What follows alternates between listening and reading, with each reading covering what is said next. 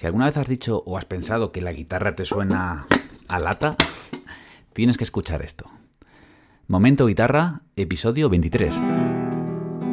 Hola, ¿qué tal? Te doy la bienvenida a este podcast de divulgación y entretenimiento educativo musical en torno al aprendizaje y disfrute de la guitarra clásica. Esto es para ti si buscas motivación, inspiración y crecimiento en tu viaje con las seis cuerdas. Me presento, yo soy Pablo Romero Luis, soy músico y profesor y te voy a acompañar en este episodio, te voy a contar cómo mejorar el sonido en tu guitarra. Y es que esta semana estaba hablando con una alumna que decía que su objetivo principal este trimestre era conseguir un buen sonido. Y claro, eso es algo bastante relativo. Ya hablé sobre esto en el episodio número 2 de este podcast, pero voy a volver aquí a, traer el tema un poco más concreto y trayéndote eh, poquitas reglas para que empieces esa búsqueda, ¿vale? Así que, como digo siempre, afina, que empezamos.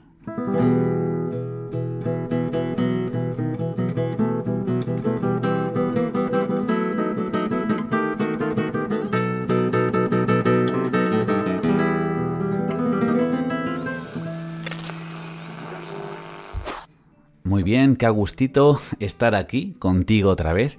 Eh, quiero dejar claro que esto, aunque puedes estar viéndolo en YouTube, es un podcast. Está pensado para ser escuchado. Y aunque hablemos de sonido, eh, pues en YouTube vale, vas a poder ver qué color, de qué color tengo la camisa, cómo cojo la guitarra. Pero lo que voy a hablar y, y, el motivo de que sea estos vídeos así, relajados, es porque están pensados para ser escuchados, ¿vale? Entonces, en este episodio vamos a mm, recordar primero, muy rápidamente, el episodio número 2, que fue, pues, lógicamente, el segundo que se hizo de... de en, en, el momento en que se grabó ese episodio, el podcast tenía un nombre diferente, que era De Guitarra, y ahora ya sabes que ha cambiado a Momento Guitarra, igual que el nombre de mi escuela. Y en ese episodio que hablamos, hablamos de la cualidad del sonido y, de todo lo que podemos sacar de ella, ¿no? Del timbre, de esas cualidades, ¿no? Del timbre, duración, volumen. Nos metimos muy en ese. en ese. en esas definiciones. Y después también discutimos, bueno, lo discutí yo solo, porque estaba yo solo haciendo el podcast, sobre qué es buen sonido en determinado campo, ¿vale? Porque no es lo mismo buen sonido en flamenco que buen sonido en clásico que en muchas otras cosas, ¿no? Incluso cambia por épocas, ¿no? Esa, esa parte estética del sonido. Por eso es tan difícil, tan difícil definir qué es buen sonido. Como te he dicho en la introducción, eh, hablando con mi alumna le dije, es que eso de buen sonido que quieres, ¿no? Te entiendo, entiendo lo que quieres, pero descríbelo más para que veamos si dentro de un trimestre has conseguido eso que querías, ¿no? Entonces, por eso hoy voy a hablar un poquito de este tema para ella y para todos vosotros. Y voy a intentar ir al grano, ¿vale? Para que, pues, cuando acabes de escuchar este podcast tengas ideas para esa búsqueda, ¿no? Para realizar esa búsqueda. Yo cuando cojo la guitarra, y ya me da igual la guitarra que sea, incluso mira, las cuerdas que sean, eh, tengo un sonido propio, un sonido peculiar, un sonido distinto al de cualquier otro guitarrista. Y cualquier otro guitarrista tiene el sonido distinto al mío. Por eso, cada uno tiene que encontrar el suyo.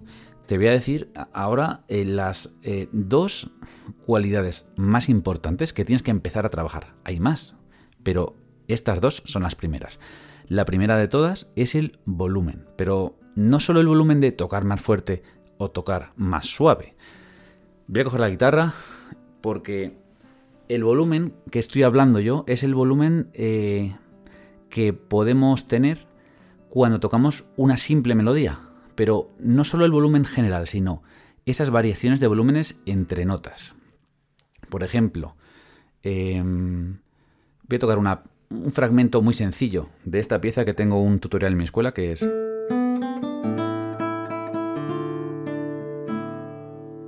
Lo he tocado intentando mantener un volumen estable, ¿vale?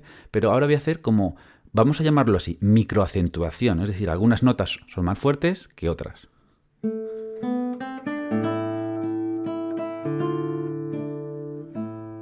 ¿vale?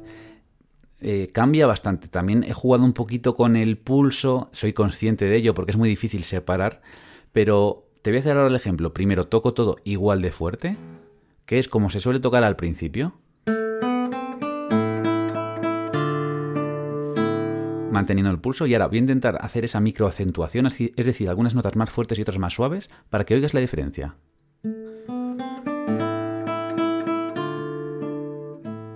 ¿Vale? Simplemente he hecho como una subida de volumen y una bajada. Ahora los dos seguidas.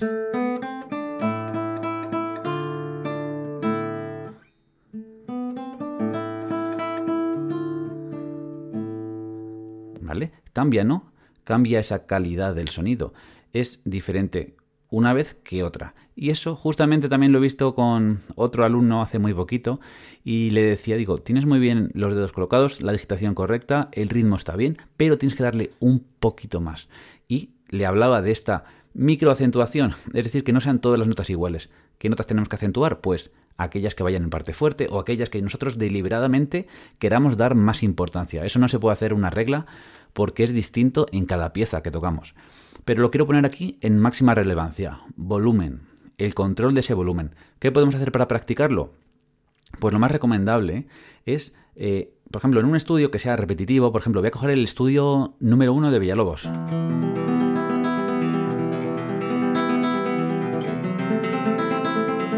¿Vale? Y continúa. Eh, un muy buen ejercicio es esa repetición del compás. Este es un estudio que se repite el mismo compás. O sea, el compás 1 se repite dos veces, el compás 2 se repite dos veces, el compás 3 se repite dos veces. Pues podemos hacer la primera vez fuerte y la segunda piano para controlar esos cambios. Y como en este estudio se puede hacer con muchos ejercicios técnicos. Este es el ejemplo.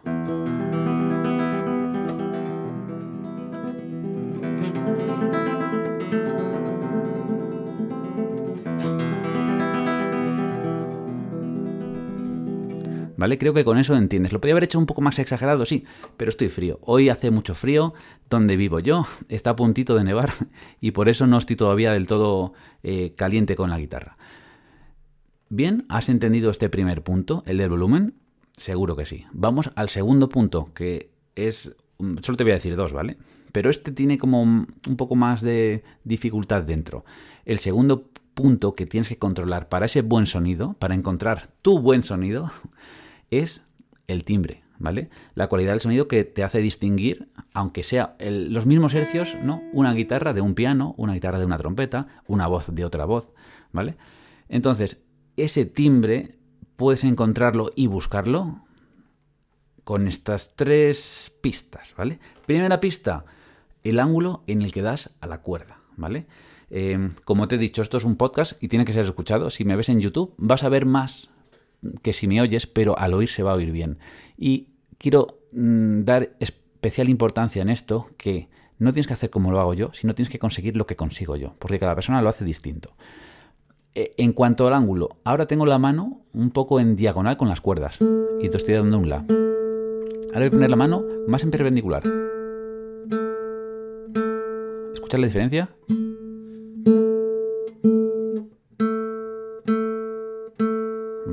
También estoy jugando con otra cosa, que es lo tercero que te voy a decir, pero por eso te lo voy a decir luego. Depende cómo pongas el ángulo de la mano, si es más perpendicular, más diagonal, más para afuera, más para adentro,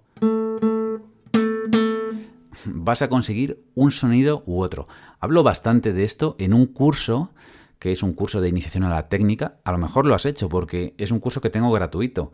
Te lo voy a dejar abajo por si acaso, ¿vale? Aunque, bueno, incluso si vas a mi página web, pabloromeroluis.com, ahí lo tienes, ahí nada, más entrar, pone lo del curso gratuito.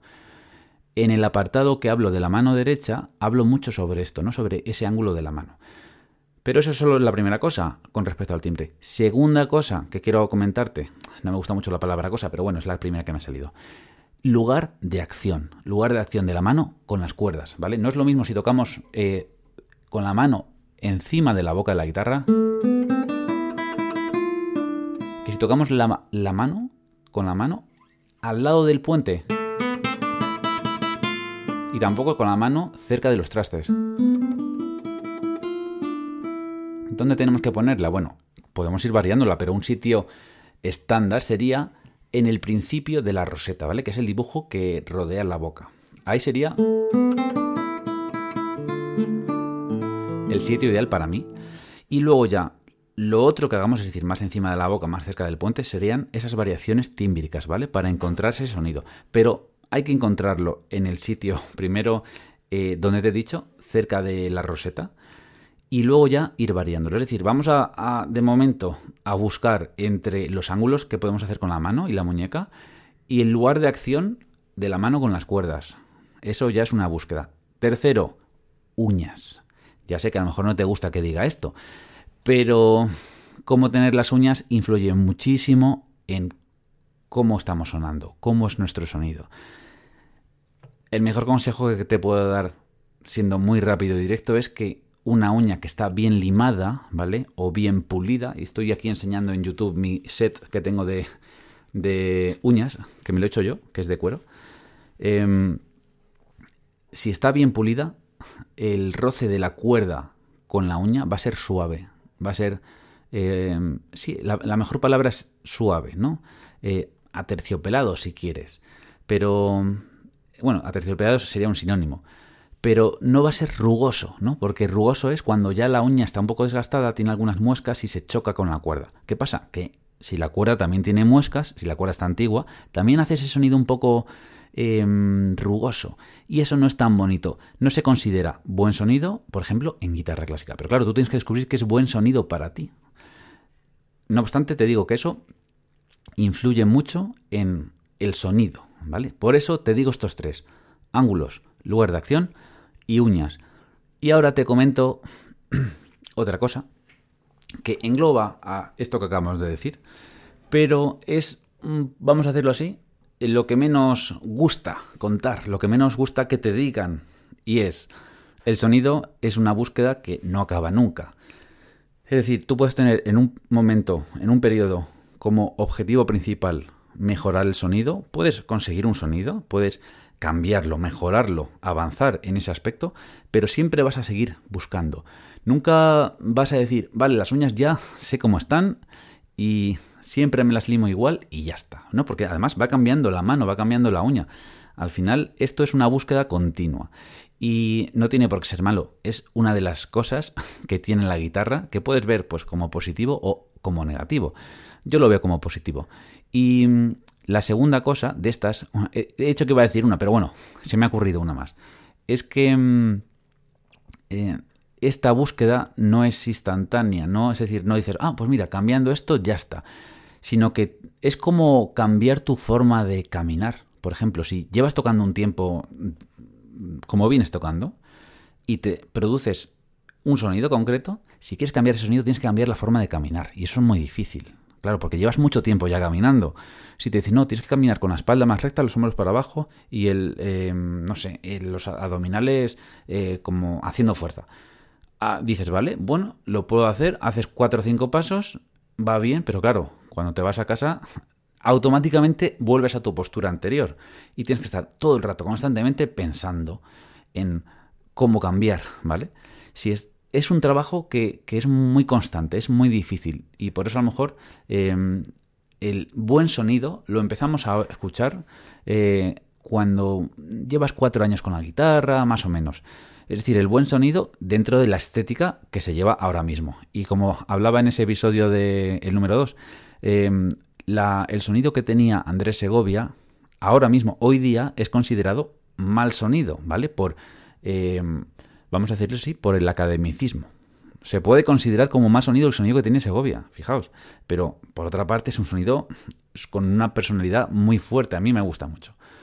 Sobre gustos no hay nada escrito. Sobre sonido hay muchas cosas que podemos hablar. Hoy hemos hablado de estas dos. Espero que eh, te haya sido interesante. Y ahora vamos a continuar el podcast con eh, alguna de las cosas que tengo de novedad en mi escuela.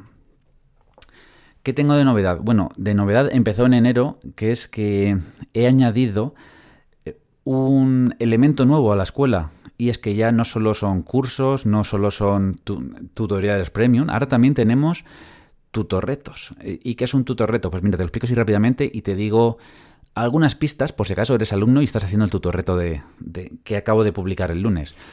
Eh, los tutorretos eh, están dentro de mi página web, dentro de la parte de alumnos y como todos los tutoriales tienen su parte con su partitura, su explicación, pero esto está pensado para que no puedas decir, pues bueno, ya lo haré, ¿no? Porque esto cada 15 días cambia, pero no se queda, ¿vale? pues tienes 15 días para hacer el tutorreto, si no, pues pierdes el tiempo.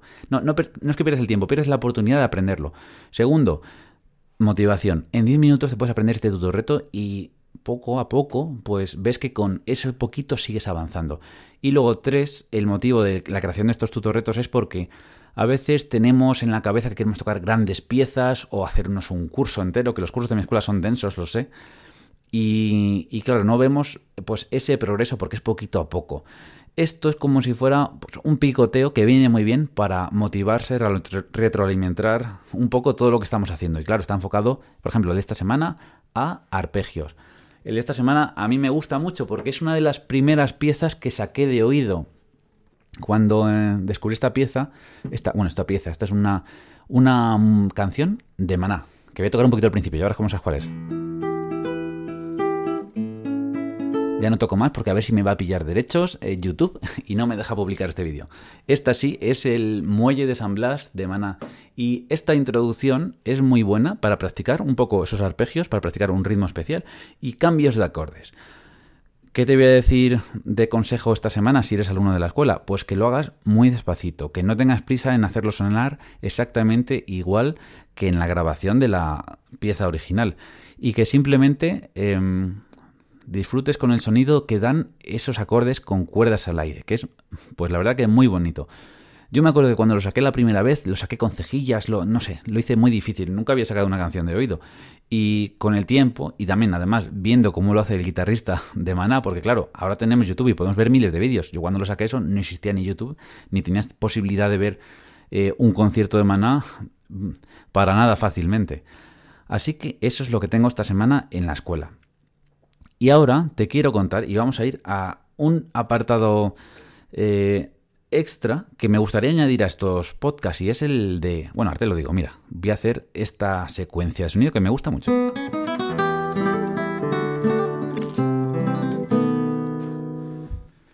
Un preguntas y respuestas. Cuando haya preguntas en podcasts anteriores, lo, lo contestaré en, esto, en este apartado, ¿vale? No siempre voy a hablar de tutorreto, no siempre voy a hablar de preguntas y respuestas, pero bueno, quiero probar. Que leyendo los comentarios de YouTube de esta semana he visto dos que tienen que ver mucho con este tema del sonido y pues digo, es un buen momento para leerlos aquí y responderlos.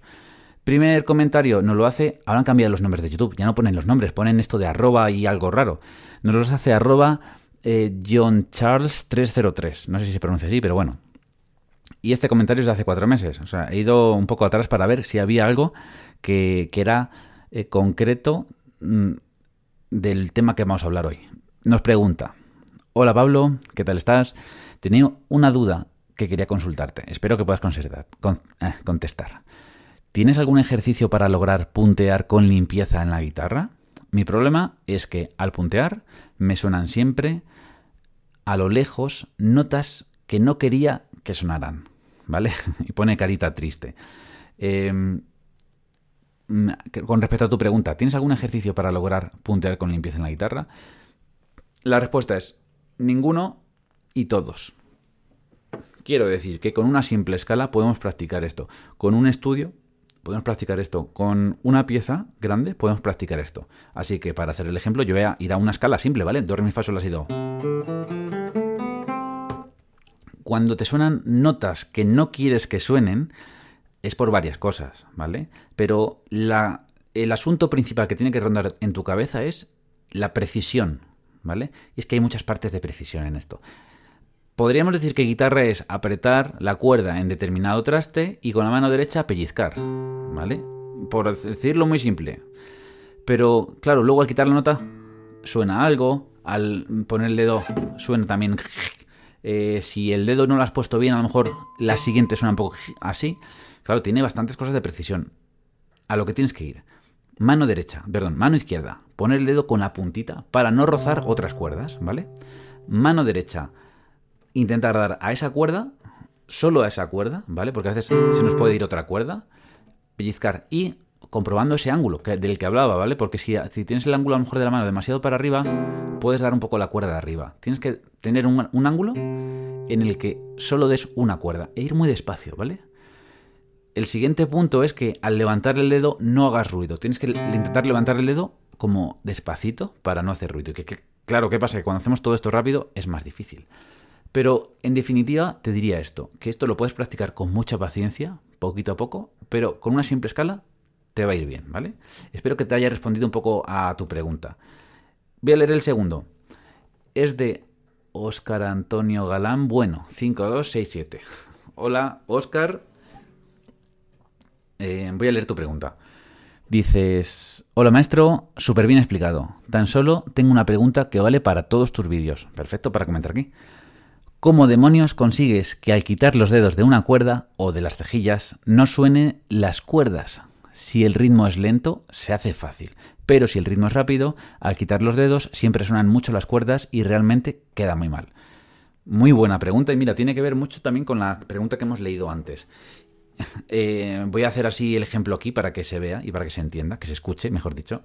Es, por ejemplo, si yo pongo esto, un acorde, y lo quito, suena sigue sonando cosas, ¿no? Si por ejemplo hago una, no sé, voy a hacer una escala... Mm, no, una escala normal, ¿vale? Si lo toco así, bueno, pues no, pues no, no se anota mucho, porque bueno, yo ya tengo el, tacto cogido, pero voy a hacerlo haciendo ese efecto que, que, tú dices que suena, ¿no? Es decir, cuando, levantas el dedo, suena otra nota, ¿no? Mi, levantas el dedo y suena re, fa, ¿vale? Entonces, ¿cómo lo hago? Esto es lo que hago realmente, pero lo hago muy rápido, ¿vale? Es toco el do, relajo y levanto. O sea, no quito el dedo de golpe, sino que primero relajo, paro la cuerda y luego levanto. Y eso lo hago súper rápido porque estoy muy acostumbrado, ¿no? Do. O sea, es como tun tun ta. Un, dos, tres. ¿Vale? Ya lo quito. Es decir, no solo es en determinado nivel, claro. Poner el dedo y poner el siguiente, sino es poner el dedo y relajarlo de a una velocidad que te dé tiempo a pararlo para ir al siguiente sitio, ¿no? El quitar esos soniditos, esos ruidos, eso es algo que se ve a partir de décimo, a partir de ya en el conservatorio superior incluso. Bueno, un poco antes también se puede ver. Pero como cuestión te diría que no te preocupe tanto eso, que cuando estás en la en el silencio que pueda haber en una sala, en donde estés practicando, en tu casa, en tu habitación, eh, se oye todo. Ahí se oye todo. Además, si te pones a grabar también con los auriculares, se oye todo. Ahí es un horror. Pero en la vida real, cuando tocas, hay ruidos de fondo, hay cositas que apagan mucho eso, porque eso suena muy poquito. Así que no hay que preocuparse tanto. Hay que disfrutar más del sonido fuerte. Incluso eso, dar más fuerte para que eso que va a sonar sea más débil. ¿Vale? Espero que te haya respondido un poco a tu pregunta y que pues te haya sido útil, ¿vale?